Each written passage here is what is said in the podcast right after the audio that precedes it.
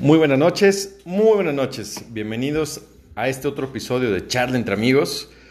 Este, aparte, digo, estamos hablando que es hoy lunes, es un lunes, un lunes diferente, eh, charlando, un lunes que queremos eh, hacer un pequeño cambio en nuestra dinámica, en nuestro podcast. Como les decía, este podcast vamos a hablar de muchos temas. Queremos que sea de su interés, que lo platiquen mientras hacen la comida, tal vez en lo que disfrutan una buena cerveza, un vino, que después, por cierto, vamos a tener eh, a un especialista en vinos. Eh, el día de hoy vamos a platicar de historias de terror. ¿Y cómo la vamos a contar? Disfrutando de una rica cerveza y con un buen cigarro. Pero, ¿quién va a contar esa historia de terror? Desafortunadamente yo soy pésimo para este tipo de fines. Pero tenemos a nuestro primer panelista, que les recuerdo que fue mi esposa, la maestra Mari Carmen. Y ella tiene una muy buena historia que de hecho siempre que la cuenta, para que tengan sus precauciones, pasan cosas raras. Es una historia muy cercana, muy familiar a ella. Y pues bueno, no, no, no quito más el tiempo de, pues para este tipo de historias. Espero lo disfruten. Las dejo en sus manos. Hola, muy buenas noches.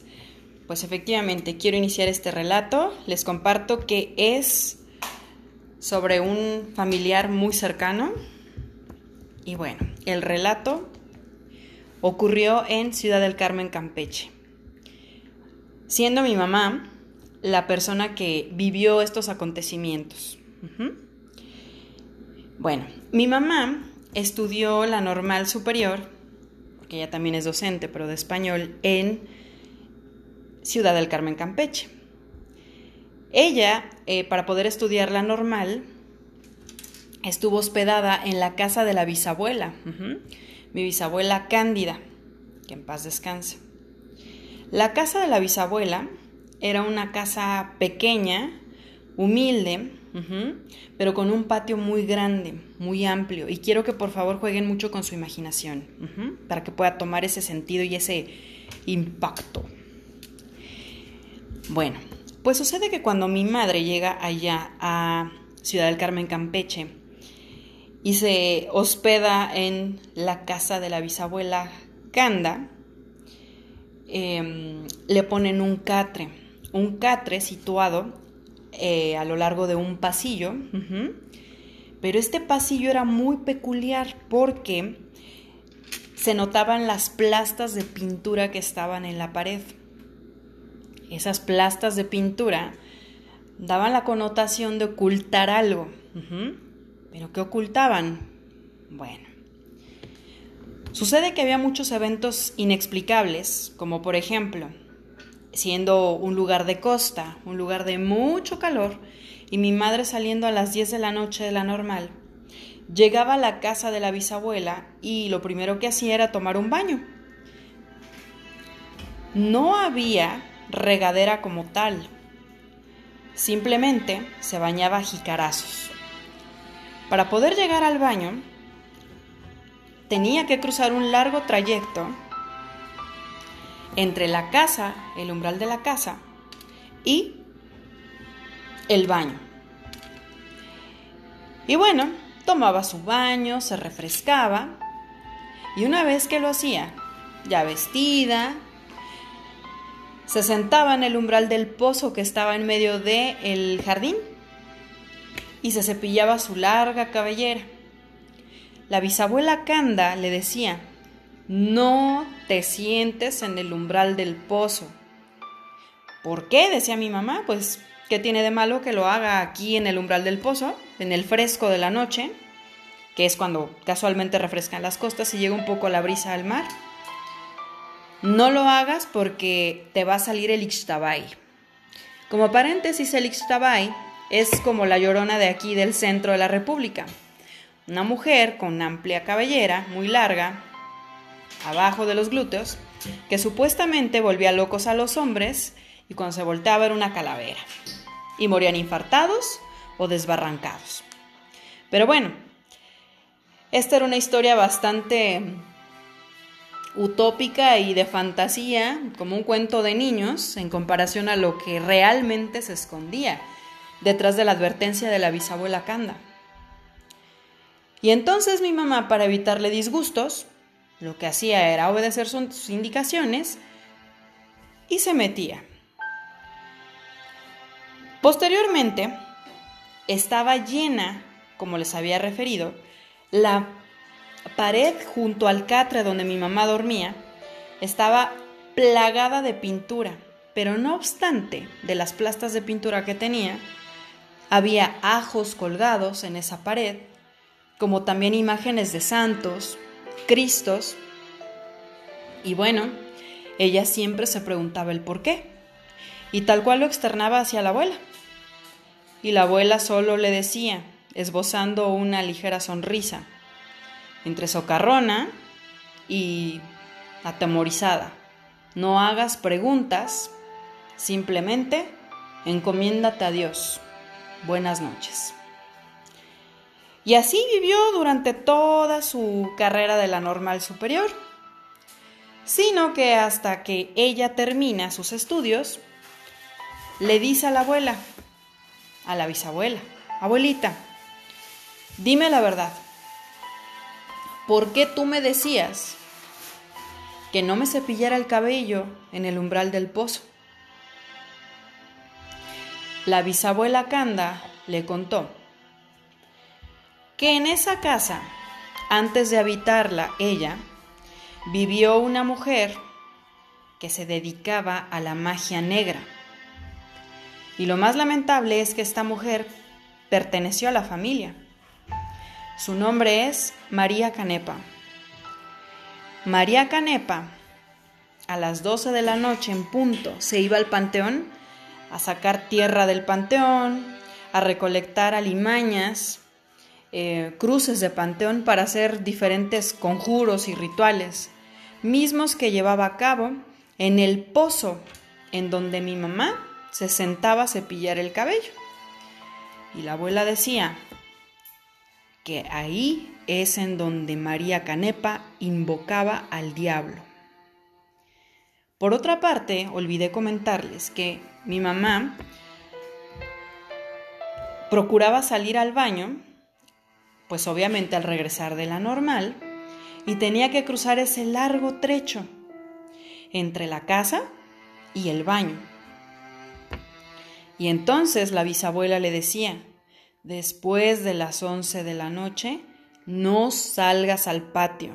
Mi mamá siempre le preguntaba el por qué. Ella solo le decía que había muchas alimañas y que los guajolotes que ella tenía pateaban, pero a esa hora estaban dormidos. La realidad de las cosas, y se lo aclaró, al ella partir de ahí y hacerle estas preguntas, era que después de las once de la noche, al fondo del patio, muy cerca del baño, aparecían dos perros negros, enormes, tipo Rottweiler, con los ojos rojos, y se llegaba a percibir la imagen de dos personas colgadas en un aguacate que había ahí en el patio de la abuela. Y por lo mismo, le decía que no saliera. Situación que mi madre jamás, jamás percibió.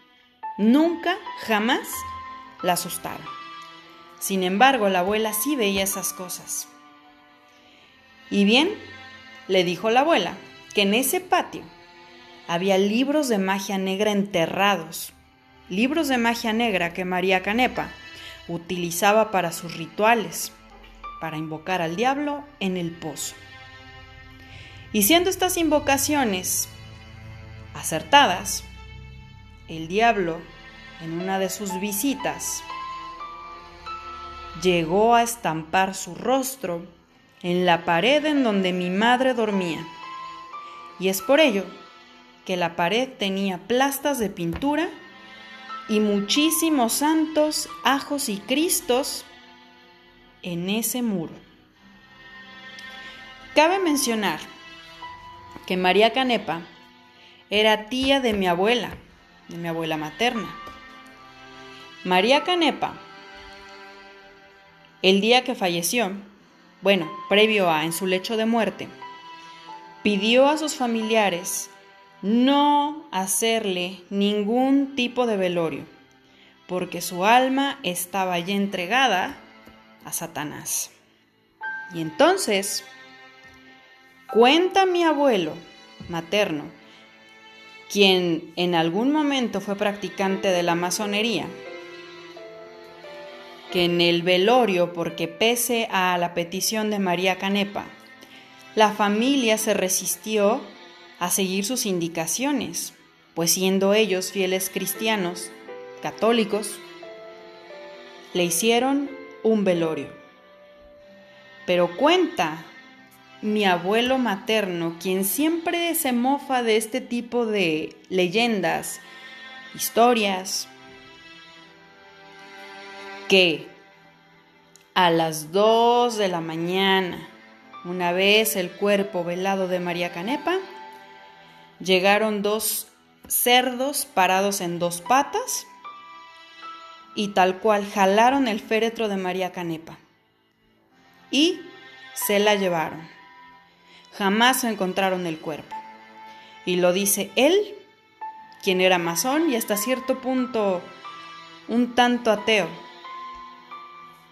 es una historia bastante creepy, de mucho miedo, y les he de platicar que la vez que la conté en casa de una tía de mi esposo, el aguacate que estaba fuera de su casa,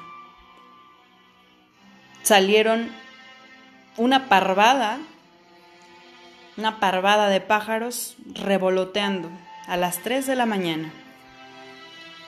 Les recomiendo que antes de irse a dormir, pongan una bandeja de agua debajo de su cama y recen, y recen mucho. Es una historia verídica. Espero les haya gustado y bueno, esperamos sus comentarios. Muchas gracias por la invitación, David. Dulces sueños. Oye, oye, ya nos dejaste aquí todos este, alborotados y, y sin sueño. Eh, sí, es una historia muy pesada, muy pesada. Ya me la habían contado, ya me la había contado ella en alguna otra ocasión. Y efectivamente, amigos, eh, eh, es en esa ocasión cuando la contamos. en la casa de, de, esta tía, en la parte de atrás, había igual, justamente, curiosamente, un aguacate.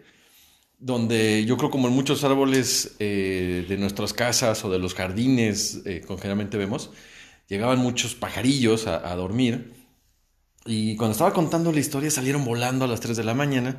Cabe destacar que esas noches no había aire, no había lluvia.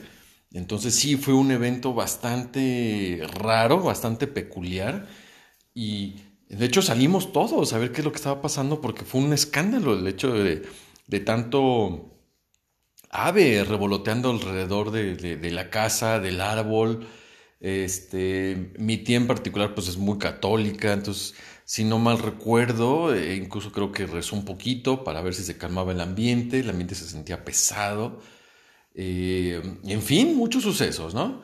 Eh, como les decía, podcast charlando entre amigos es esto, es, son, van a ser noches de algún cuento de terror, noches de tal vez un soliloquio, de estar este, platicando algo con ustedes. ahorita es un podcast pues, cortito, porque queríamos compartir con ustedes esta, esta historia y espero les haya gustado. Les recuerdo por favor darle like al podcast en cualquier plataforma donde nos estén escuchando, ya sea Spotify, iTunes, el, podcast de Google, que por cierto es muy bueno, también es una plataforma bastante excelente y creo poco conocida.